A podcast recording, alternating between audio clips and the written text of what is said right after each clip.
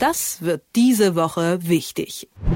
Auch in der Politik geht es bisweilen kulinarisch zu. So konnten wir zum Beispiel bei Kanzler Olaf Scholz schon häufig vom Kreidefressen lesen. Damit ist gemeint, dass er sich oft mit Despoten trifft, denen er seine wahre Meinung gar nicht so einfach sagen kann. Aber auch die anderen Beteiligten an der Ampelregierung müssen sich mit teils noch unappetitlicheren Disziplinen abfinden. Vor allem geht es hier um das Krötenschlucken.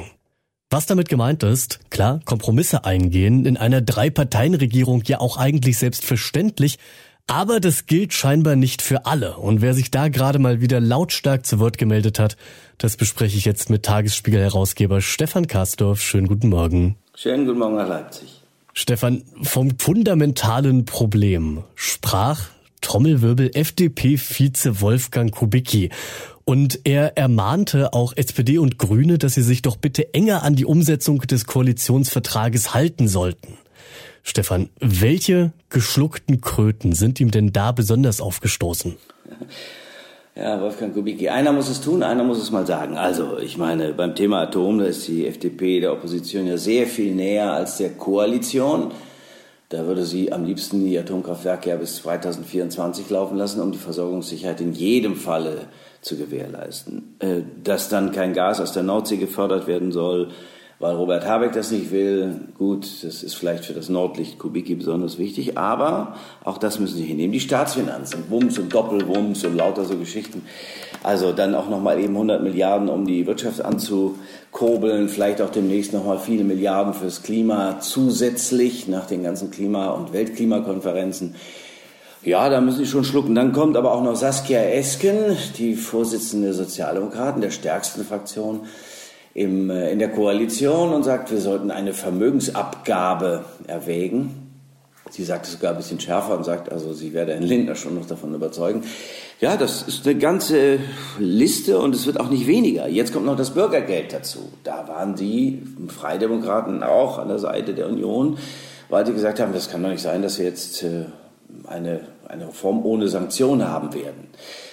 Kurz und gut, das sind auch große Themen, das sind viele Themen und Sie sind der kleinste Partner. Genau da würde ich nämlich jetzt auch gerne mal nachfragen. Wie ist denn so deine generelle Einschätzung? Muss die FDP in der Koalition wirklich entschieden mehr einstecken und zurückrudern als die anderen Partner? Denn zumindest auf mich wirkt das vor allem in Anbetracht auf die Größe der Regierungsbeteiligung eben bisher nicht unbedingt so. Naja, also wenn man sich überlegt, wofür die FDP in die Koalition gegangen und gewählt worden ist, dann ist es natürlich auch die Sicherung der Staatsfinanzen. Da geht es um die Schuldenbremse und die Schuldenbremse ist in gewissem Sinne auch nur noch ein Wort. Also ja, wir haben jetzt sprudelnde Steuereinnahmen, aber das wird ja nicht ewig so weitergehen. Wir werden in eine Rezession kommen. Also die Zeiten werden schon noch hart. Dennoch, die FDP ist die Hüterin der Staatsfinanzen. Äh, der Minister der Staatskassen und die wollen natürlich nicht, dass ihre Klientel das Gefühl hat, da wird das Geld zum Fenster rausgeworfen. Wird es nicht, dennoch ist es so, dass sie dafür gewählt worden sind. Und je mehr Geld ausgegeben wird, desto schwieriger wird es für die FDP, desto mehr wird die FDP verlieren. Wir sehen es ja jetzt schon in Ländern, fünf Prozent weniger, manchmal drin, manchmal draußen, auf keinen Fall mehr in den Regierungen. Das ist dann doch schon auch bitter. Lange Rede, kurzer Sinn. Sie stecken schon ganz schön was ein, das will ich immer anerkennen. Aber ja, wie du sagst, der kleinste Partner ist halt eben auch der kleinste Partner. Und dann muss man wissen, in einer solchen Koalition kann man eben ohne Mehrheit nicht, auch in einer solchen Koalition kann man ohne Mehrheit nichts durchsetzen. Nun stehen da meistens die beiden eher links der Mitte stehenden Parteien, äh, SPD und Grüne, gegen die FDP, die naja, wenn man freundlich ist, äh, genau in der Mitte steht, also liberal ist, mal links, mal rechts äh, sein müsste oder linker, mal rechter. Hm, was die generelle Ausrichtung angeht, würde ich mal sagen Mitte rechts. Bis auf die äh, Bürgerrechtsliberalen, aber das sind gewissermaßen noch, das ist eine, eine Zugabe der Freidemokraten. Insofern, ja, schwierige Sache für die im Moment, sehr schwierig. Müssen tief Luft holen, müssen viel mitmachen und vor allem einen guten Eindruck machen.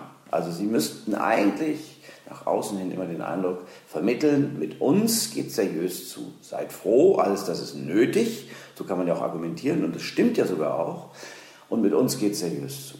Wie seriös es da wirkt, wenn der Vizechef von einem fundamentalen Problem spricht, das sei mal dahingestellt.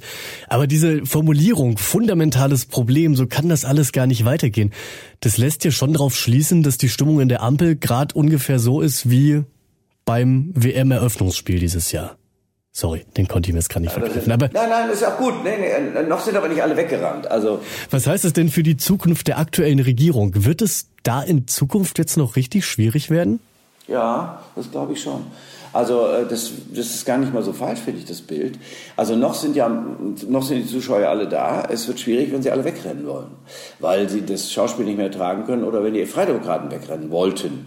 Solche Kritik wie von Wolfgang Kubicki, die ist ja strategisch. Er will seinen Parteichef schützen, er will diejenigen, die in der Koalition ihre Arbeit tun, in der Regierung ihre Arbeit tun, schützen und er will darauf aufmerksam machen, mal ganz freundlich gesagt, dass die FDP die Mehrheitsbeschafferin ist. Das ist ein, ein, ein, Titel, den Sie nicht so gerne hören, aber es ist so, den auch in der Koalition wahrscheinlich niemand so gerne hört. Also wenn die FDP die Koalition verließe, aus äh, verständlichen Gründen, also aus ihrer Sicht verständlichen Gründen, ja, dann gäbe es die Koalition nicht mehr. So einfach ist das. Also SPD und Grüne zusammen haben nicht die Mehrheit. Sie brauchen die FDP. Geht die FDP, ist die Mehrheit weg.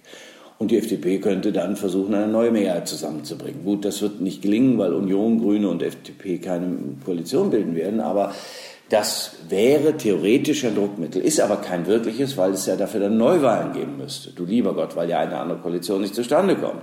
Das sehe ich nicht. Da hätte die FDP noch größere Probleme drin zu bleiben. Heißt, sie hat ein Druckmittel, das keines ist, aber Wolfgang Kubicki hat es ausgespielt. Er hat einmal darauf hingewiesen, wir sind diejenigen, die euch die Mehrheit besorgen, also achtet ein bisschen auf uns und übertreibt es nicht. Das ist ja ein Hilferuf. Die Schärfe des Tons zeigt, dass es ein Hilferuf ist. Argument schwach, Stimme heben. Das Argument ist schwächlich und deswegen hat er die Stimme gehoben und es war Wolfgang Kubicki. Dann können manche auch noch sagen, naja, der Kubicki, man weiß doch, wie der redet und das ist eben so ein Typ, der muss das mal sagen. Ja, ich sage, einer musste es sagen. Wenn man Freidemokrat ist, einer muss es sagen und wer kann das besser als Wolfgang Kubicki, der Meister zuspitzen. Das sind die Einschätzungen von Tagesspielherausgeber Stefan Kastorf. Stefan, ich danke dir ganz herzlich und wir hören uns kommende Woche wieder. Ich freue mich. Das wird diese Woche wichtig.